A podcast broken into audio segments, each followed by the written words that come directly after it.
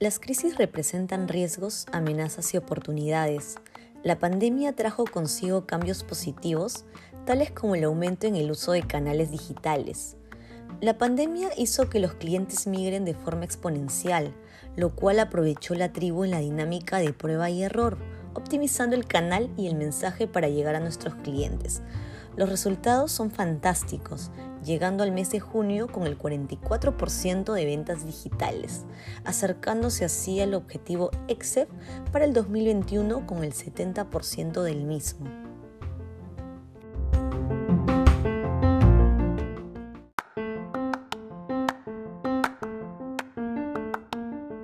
El encierro nos ha enseñado a trabajar de forma diferente, lo cual nos hizo cuestionarnos o preguntarnos si hay una manera de trabajar que nos beneficie a todos.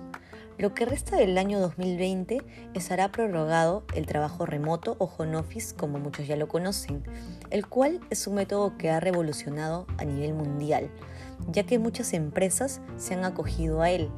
Asimismo, se deberá validar si ello es sostenible y realizar los ajustes correspondientes, con el objetivo de brindar la mejor experiencia al colaborador.